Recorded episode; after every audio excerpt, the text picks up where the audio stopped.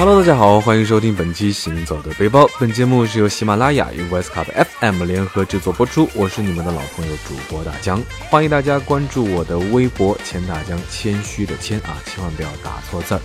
当然，也欢迎大家关注我的抖音，还有微信公众平台，搜索“大江浪浪”就能够找到我。当然，你也可以扫描节目介绍里面的二维码，加我的微信，然后加入我的微信粉丝群，我们会有不定期的粉丝福利活动。二零二零，我们一定要好好浪起来。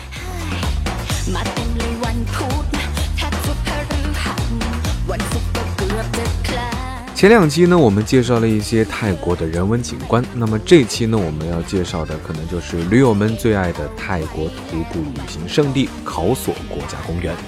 这里呢，也是泰剧《绿野仙踪》的取景地。嗯，虽然我出门玩基本上不会徒步、露营、走山路什么的。因为体力可能实在是跟不上，不过呢，来森林公园看一看动物，呼吸一下新鲜空气，还是非常不错的选择。那喜欢看大象、看老虎、逗猴子的呢，那真的是走过路过，千万不要错过。喜欢摄影、爱拍动物、花草的朋友们呢，也一定要把这里列入你的泰国行程。但是呢，大家去玩之前，大家可能在这里还是得啰嗦几句啊。去这种蚊虫比较多的热带地区旅行的话，为了安全起见，最好还是提前一个月去医院做一个体检，然后接种几种热带地区高发疾病的疫苗，比如说疟疾、登革热、乙型肝炎、甲型肝炎等等。那具体是哪几种呢？可能还得咨询专业的医院，毕竟外国人生地不熟，啊，也不知道当地的医疗条件是怎么样，然后可能在。国外看病的话呢，花费也会比较多，所以在国内提前做好预防的话会比较安心。除此之外呢，大家觉得止泻药这种东西能带一点，尽量带一点，以防万一。因为旅行中吃坏肚子、拉肚子的话，真的是非常的痛苦的事情。这些呢，都是血与泪的教训啊。好了，话题回到我们的考索国家公园啊，去这里的交通呢，其实还挺方便的。普吉岛呢就有直达的大巴，从其他地方租车自驾也是非常方便。公园附近呢酒店也非常多，吃住也还是比较方便。那泰国的 Seven Eleven 便利店呢，就像是上海的全家便利店一样多啊。有的时候嘴馋想吃个冰激凌啊啊或者其他小零食啊，在便利店买总比路边摊要卫生干净一些。从普吉岛坐大巴呢，大概五个小时就能够到。然后在公园的酒店住下之后呢，其实我们最先看到的动物其实就是野猫，还有猴子，啊，这些动物是真的不怕人，特别是猴子，简直是太皮了啊！大大咧咧地闯进酒店的院子，然后拿着桌上的水果，爬上墙头，盯着人慢慢的吃，就好像是故意在吃给你看一样。嗯真的想把这里的猴子和泰山的猴子凑在一个屋中，看一看中泰猴王到底谁更厉害。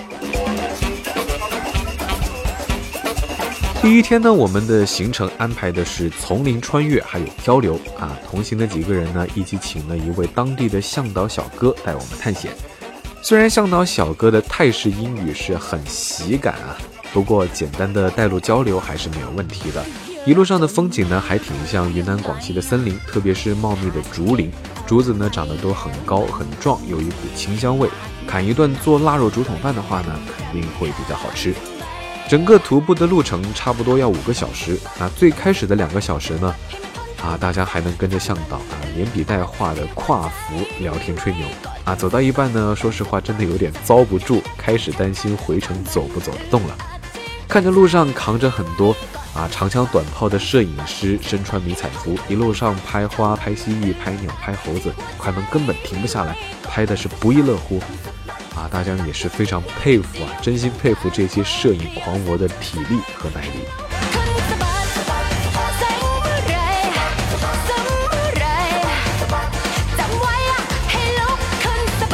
比起徒步呢，漂流路线就轻松多了，坐着皮划艇，玩着水，唱着歌就到了。啊，风景非常的优美，蓝天白云，连绵的山脉。要是太阳没有那么晒的话呢，就更完美了。船屋的饭菜呢也非常的美味，炒饭、炒河粉分量都非常的足，然后还赠送饭后水果解腻。其实一直很纠结啊，芒果糯米饭到底是该归甜品还是主食呢？作为主食的话呢又太甜了，作为甜品的话呢分量好像又有那么一点点多中国的胃呢可能还是更喜欢咸口的糯米饭。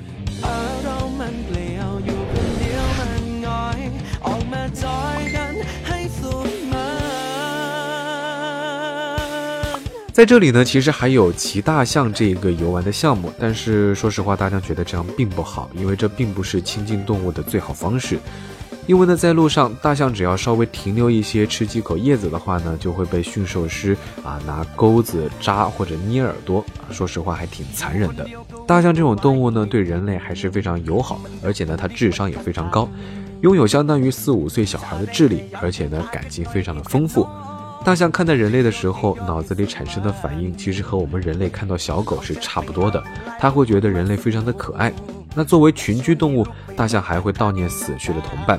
这么温柔友好的动物呢，就不应该被这样粗暴残忍的对待。可以不爱，但别伤害。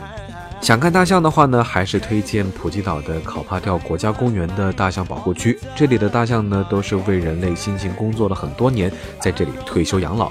这里呢没有表演，没有其他项的项目，在保护区呢可以看到它们悠闲的吃饭、散步、洗澡、玩耍、嬉戏，而且呢它可能还会很好奇的用鼻子和游客来打招呼。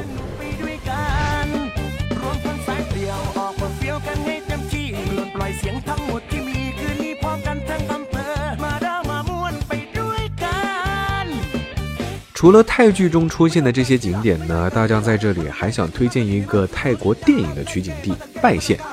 大家去玩之前呢，可以先看一看《爱在拜县》这部电影。那这部电影呢是由七个小故事组成啊，除去剧情，基本上可以当做是旅游宣传片看。剧组呢为了不仅好看，也是煞费苦心。专门搭建了一栋姜黄色的欧式小别墅，还搭建了配套设施啊，一家非常文艺的露天咖啡馆，店名叫做 Coffee in Love 啊，现在呢已经成为了游客拍照打卡的必备景点。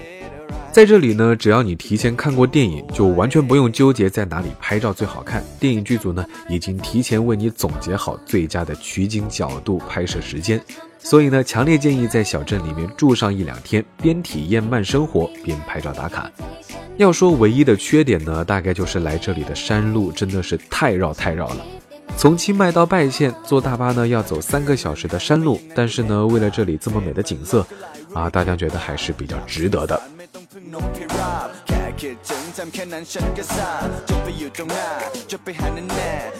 拜县的酒店呢其实还都挺有特色的。比如说有像少女心爆棚的粉红色度假酒店啊，有可以划船的地中海风情度假村，还有呢建在树上的树屋酒店。树屋酒店呢真的是非常火爆，如果你想要住的话，一定要提前预定。大江虽然没有住树屋啊，但是还是买了十块钱的门票进去拍照打个卡。进去呢才知道，原来树屋的餐厅吃饭也是不用门票的，好吧？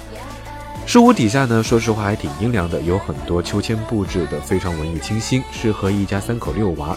房车酒店呢也是一个不错的选择，木屋房房费才两百多。这里呢也有一个拍照很好看的景点大树秋千，站在远处随手一拍就是电影海报同款。不在这里住呢，也可以进去拍照打卡，但是呢下午五点之后就不对外开放了，所以呢建议大家早起趁人少去拍照打卡。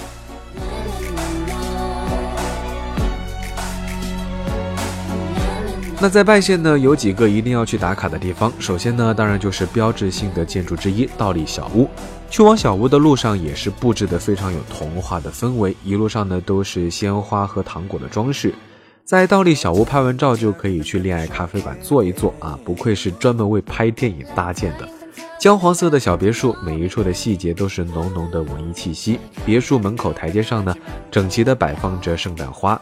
院子里呢，也是精心种植了几种不同颜色的花，和别墅墙壁上的花墙壁画浑然一体。花园里呢，还藏着小矮人雕塑，还有铁皮的工艺品。坐在屋外的白色长椅上呢，身后就是浪漫的田园风光。在清晨或者是午后柔和的光线下拍出来的照片呢，都非常的有质感。玩累了的话呢，就可以去草莓园来一杯可口的草莓冰沙。草莓园有一片装饰着很多大草莓雕塑的草地，整个草莓园的布置呢都是童话风，店内的桌椅陈设呢也是处处可见草莓元素，在这里休息拍照真的是两不误，而且呢还能顺便买手信纪念品，是一个老少皆宜的景点。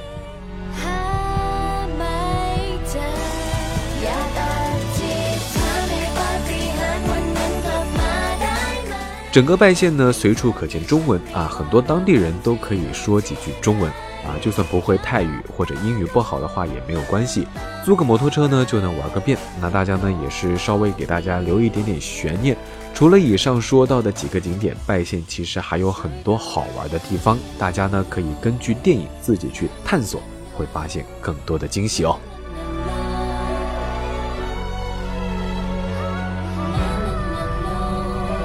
好了，那本期行走的背包到这里就告一段落了。我是大江，欢迎大家关注我的微博“谦大江”，谦虚的谦，也欢迎大家关注我的抖音，还有微信公众号，搜索“大江浪浪”就能够找到。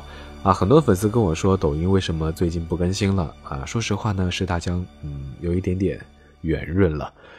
不过放心，二零二零年我们会继续更新起来。当然，也欢迎大家扫描节目介绍里面的二维码，添加我的微信，加入我的微信粉丝群。我们会有不定期的粉丝福利活动。二零二零，我们一定接着好好浪起来吧！我们下期节目再见，拜了个拜。